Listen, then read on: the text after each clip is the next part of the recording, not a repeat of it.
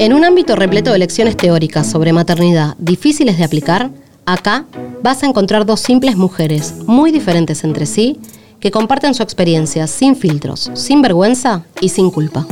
Somos Vicky y Joy, y en una simple charla entre amigas, casi como si estuviésemos en el sillón de nuestra casa, vamos a hablar de diferentes temas que nos atraviesan a todas.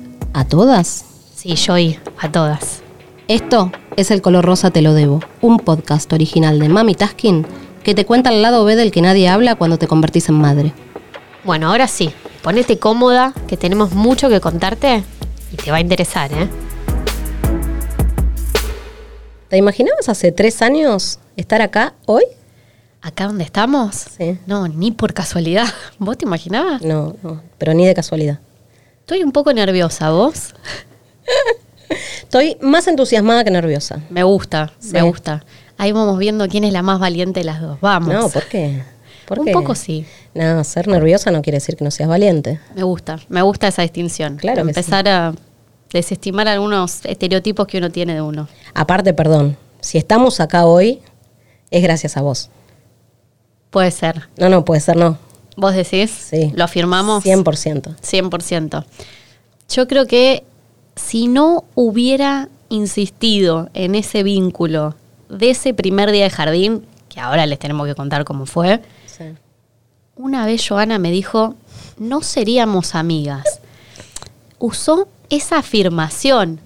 Hoy siendo casi familia, usó no seríamos amigas. No, bueno, pero espera, pasaron un montón de cosas en el medio. Pasaron, pasaron. ¿O no? Un tiempo encerrado. Sí, nos conocimos de casualidad en Colonia de las nenas. En la colonia, primer día, yo la veo pasar, yo me estaba yendo a notar, le ofrezco galletitas a la hija, cosa que nunca hay que hacer, ofrecerle comida a un nene ajeno.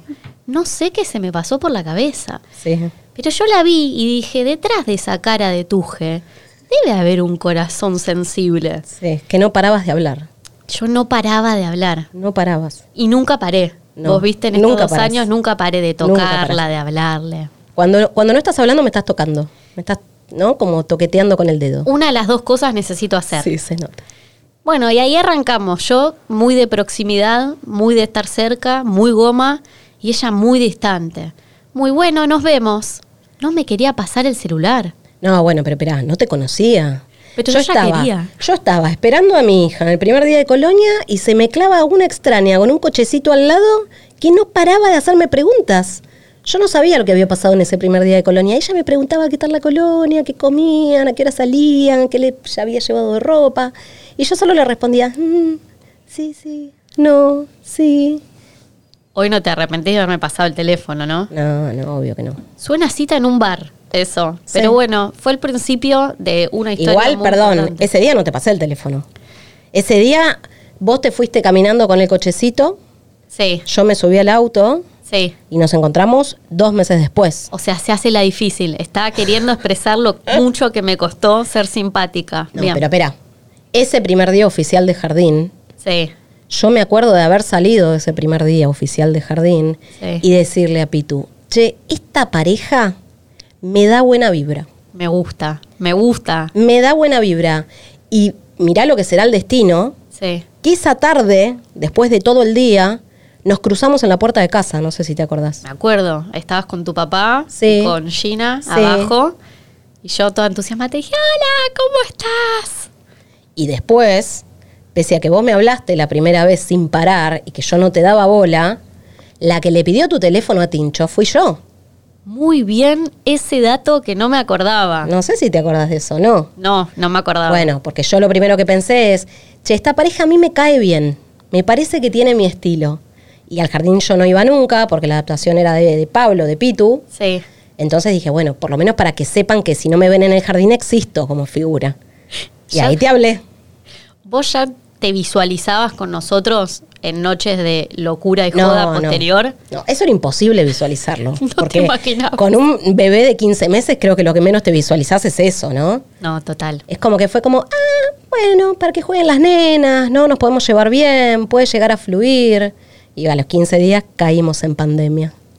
Y ahí la verdad que, que fuimos un gran sostén la una para la otra. Eh, yo estaba viviendo un momento más difícil de mi maternidad, si tengo que resumir en estos cuatro años, eh, conociéndome como madre, conociéndola a mi hija, encerrados, con incertidumbre laboral, y conocer a Joana, que era una persona totalmente distinta, desestructurada, una persona que ni pensaba en algo que no podía controlar, menos iba a pensar en una pandemia decidió tener su segunda hija en pandemia. No, sí, fue una locura eso. ¿Entienden? Fue una locura.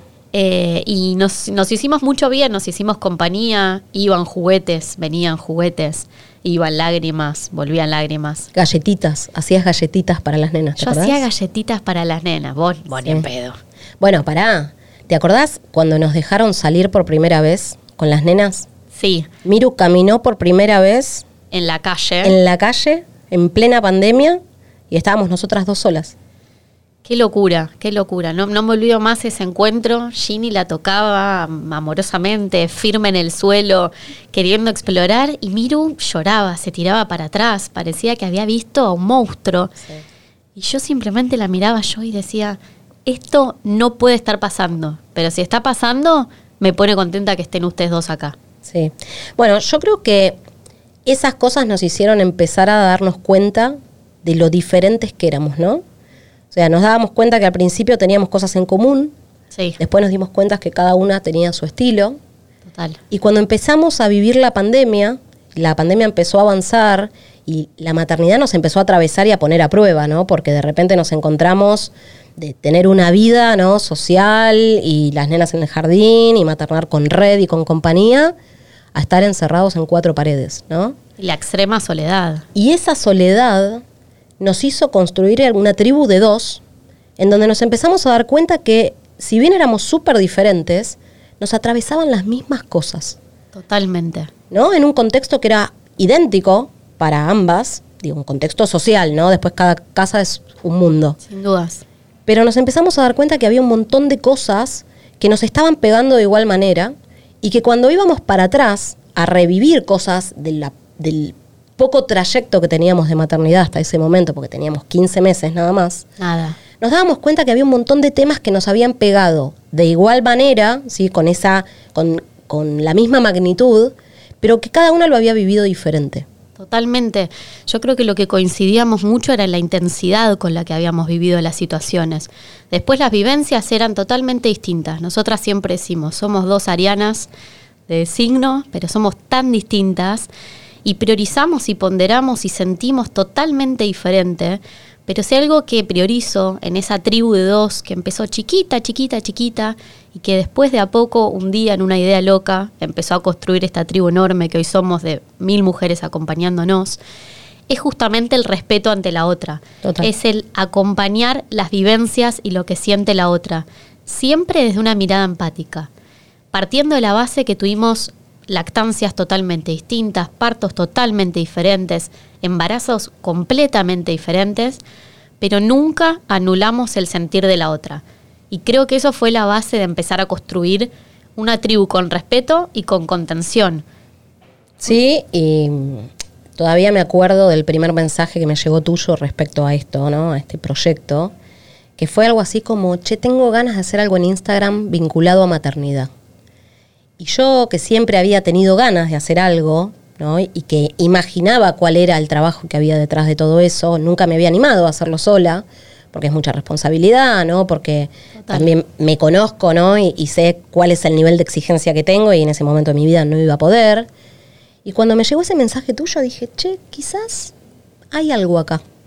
Y me acuerdo, pero patente esa charla de estar en, cenando en casa, sentada en la mesa del comedor, en donde empezamos a ver qué era lo que nos iba a hacer diferentes, ¿no? Era, no queremos un espacio tradicional de maternidad, ¿no? Sin dudas. Digo, ¿qué es lo que nos puede hacer diferente? ¿Qué es lo que nos puede hacer disfrutar?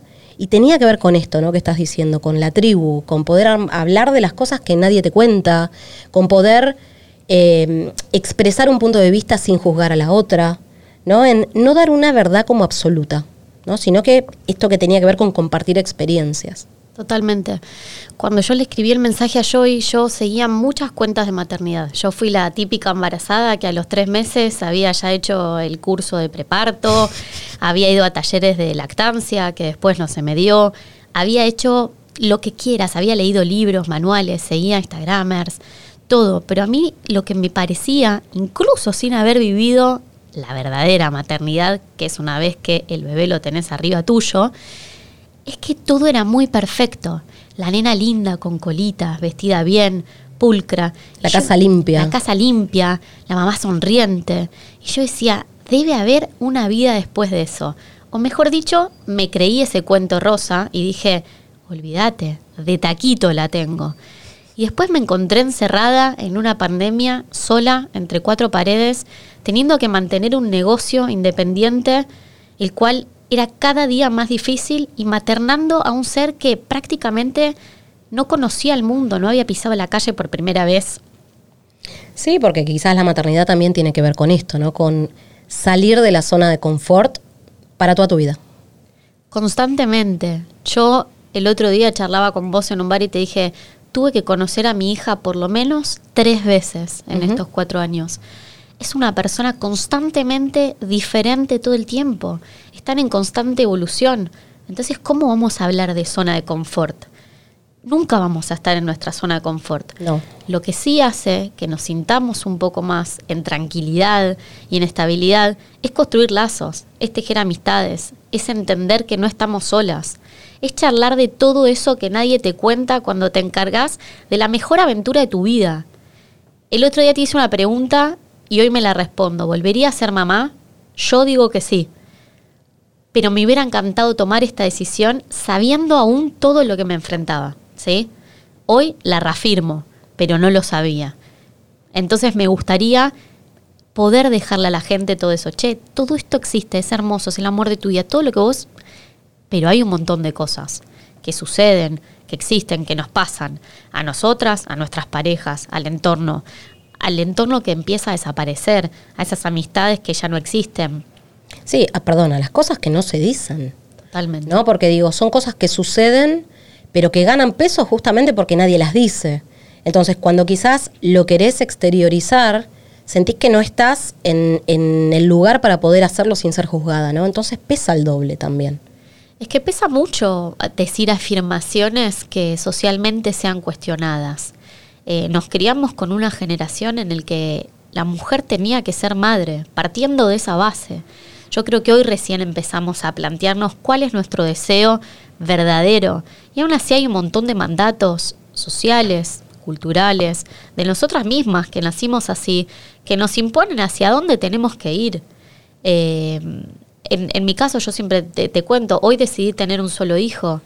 Y es un temón. Es un temón. Eh, yo creo que nunca dejas contento a la gente. Entonces, el día que entendés que la felicidad pasa por vos ser feliz, y, ser consciente que las decisiones que tomes es lo mejor que puedas hacer en ese momento, te empieza a dar una paz y una tranquilidad.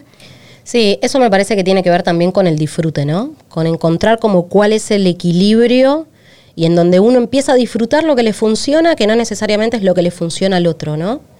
Y con lo otro que me quedo de todo esto que dijiste, tiene que ver con esto de salir de la zona de confort y de que tu hija fue cambiando con el tiempo, ¿no? Pero digo, si miramos para atrás, vos tampoco sos la misma que cuando empezaste a ser madre. Yo definitivamente no soy la misma. Yo era la que estaba en una plaza llorando a mares al año y medio mi hija porque una nena de cinco me decía que mi hija no compartía. Yo era eso. Eh, y hoy no sé si estoy muy lejos de esa mamá, pero que cambié, que evolucioné, que la supe acompañar, que respeté sus tiempos y sobre todo que pude entender su individualidad. Y esto no fue sola, fue en tribu, eh, no fue comparando, fue aceptando. Y realmente una vez que yo solté, vi el cambio en ella. Hoy es una nena dulce, independiente, comparte, acompaña. Entonces digo, ¿se logra sola? No, no se logra sola. Son muchos procesos que uno tiene que ver. Pero yo creo que la tribu te da mucho más que criar en compañía. Te da empoderamiento, te da confianza, te da un espacio de seguridad.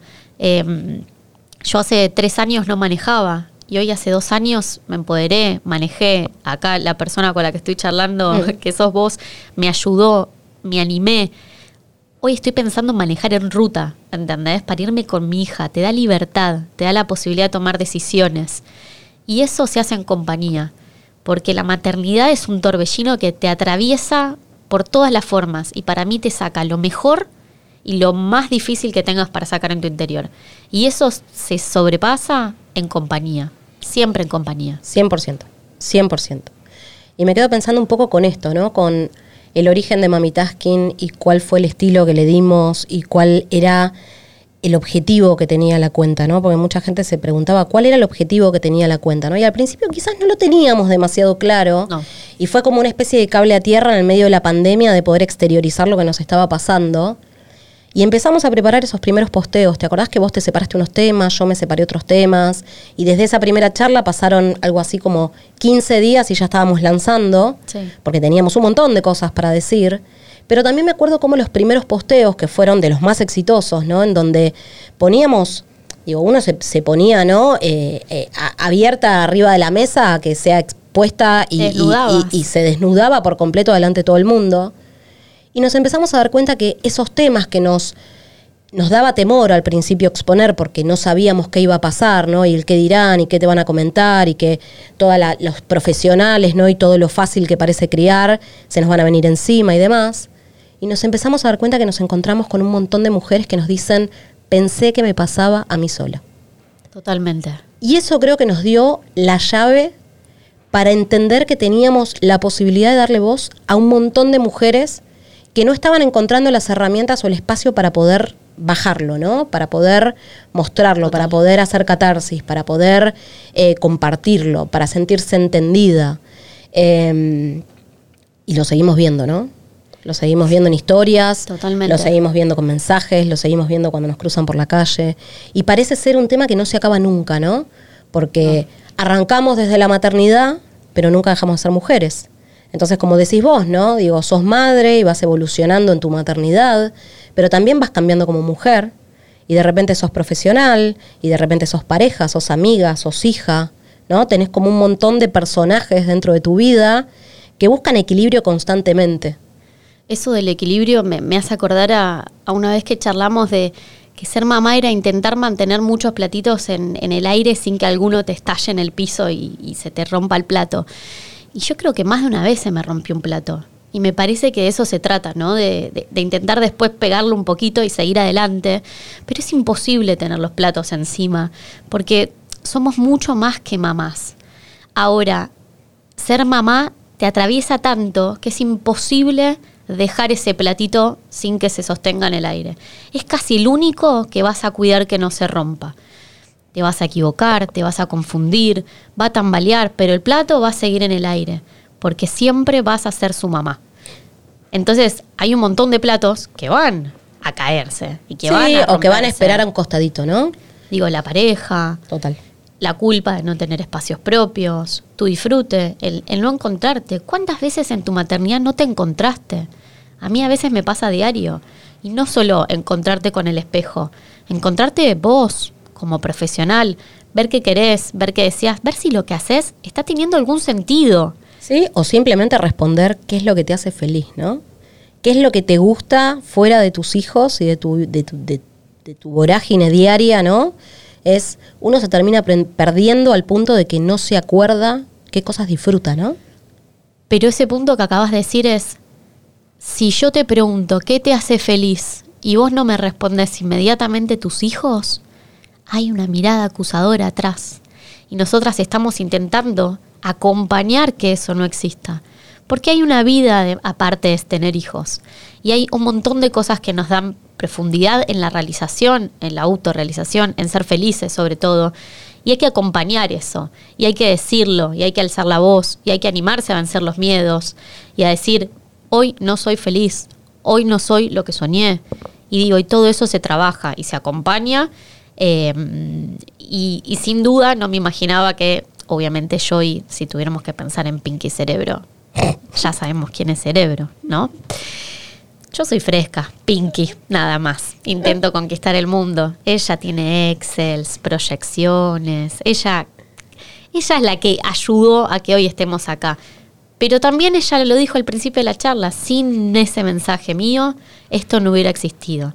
Entonces esto es una reflexión de que hay veces, sin el yin, el yin, el yang tampoco va a existir. Total.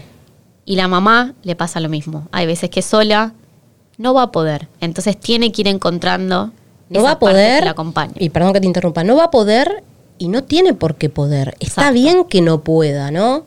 Yo creo que particularmente en lo que tuvo que ver con mi maternidad, ¿no? Que, que es doble y que trajo un montón. O sea, tengo dos maternidades diferentes, porque una fue la de Gina y una es la de Gina y Lupe, ¿no? Una vez que llegó. Eh, las reconozco como dos maternidades completamente diferentes. Em, pero también tiene que ver con que mi maternidad cambió y mejoró cuando yo dejé de exigirme ser perfecta. Digo, yo soy un ser extremadamente perfeccionista, y quienes me conocen lo saben, y yo me di cuenta que la felicidad no era sinónimo de perfección, y que mi felicidad tenía un precio que era reconocerme como imperfecta. Eso a mí me dio la llave para poder empezar a disfrutar de absolutamente todo. Pero de absolutamente todo, ¿eh? Mi pareja, mis hijos, mi profesión, lo que me gusta hacer, el vincularme con mi cuerpo, el vincularme con mis amistades, elegir dónde tengo ganas de ir y dónde no. ¿no? Empezar de, de poder tener la potestad de decir, che, no tengo ganas de estar en este lugar porque mi tiempo es muy valioso. Totalmente. Entonces, esas cosas a mí me las regaló la maternidad.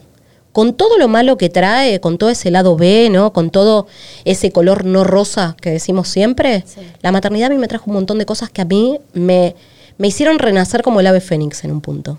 ¿No? Es, yo soy la que soy en este momento gracias a mis hijas. Y reniego un montón, ¿no? De la maternidad, porque ya me Totalmente. escuchan y me conocen, ¿no? Y el que quizás me escucha todos los días dicen, ah, ¿para qué tuvo hijos, no? A veces. Y claro, a, a veces nos- haberlo sabido antes.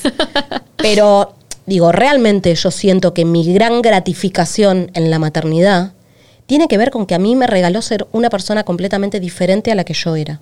Totalmente. Soy más imperfecta, sí, pero me considero mejor, Mucho más humana. total. Yo, ¿y qué sentís que te regaló Mami Taskin hoy después de dos años? Uy, qué difícil. Qué difícil.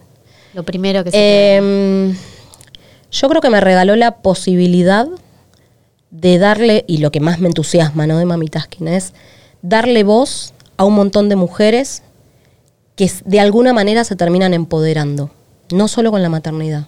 ¿no? Lo, lo hemos visto en un montón de tópicos que se dan a lo largo de, de- la cuenta. Eh, me parece que eso es lo, lo más, lo que a mí por lo menos más me atraviesa, ¿no? Eh, no sé, a mi hija peinada y vestida linda para salir la puedo mostrar en cualquier momento, pero la gratificación de recibir mensajes de mujeres que de repente te dicen, che, hoy me animé a manejar por primera vez. ¿no? Hoy tomé mi primer clase de manejo. Hoy me animé a renunciar a ese laburo tóxico que tenía que hace 20 años no me animaba.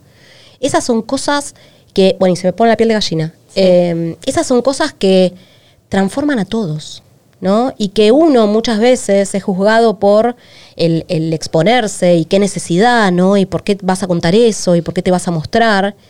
Y en realidad uno se da cuenta de que el riesgo, en ese sentido, es mucho más liviano que el peso que tiene el impacto.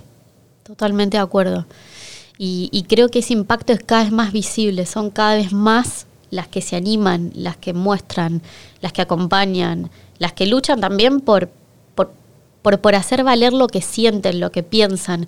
Ayer nos llegó un mensaje que, que te dije que me, que me dejó muy marcada, que fue, hoy estoy unos días sin mi hija y que me dijo, me gusta verte feliz y que no sientas culpa, porque cuando me quedo sola sin mi hijo siento que tengo que decir que lo tengo que extrañar.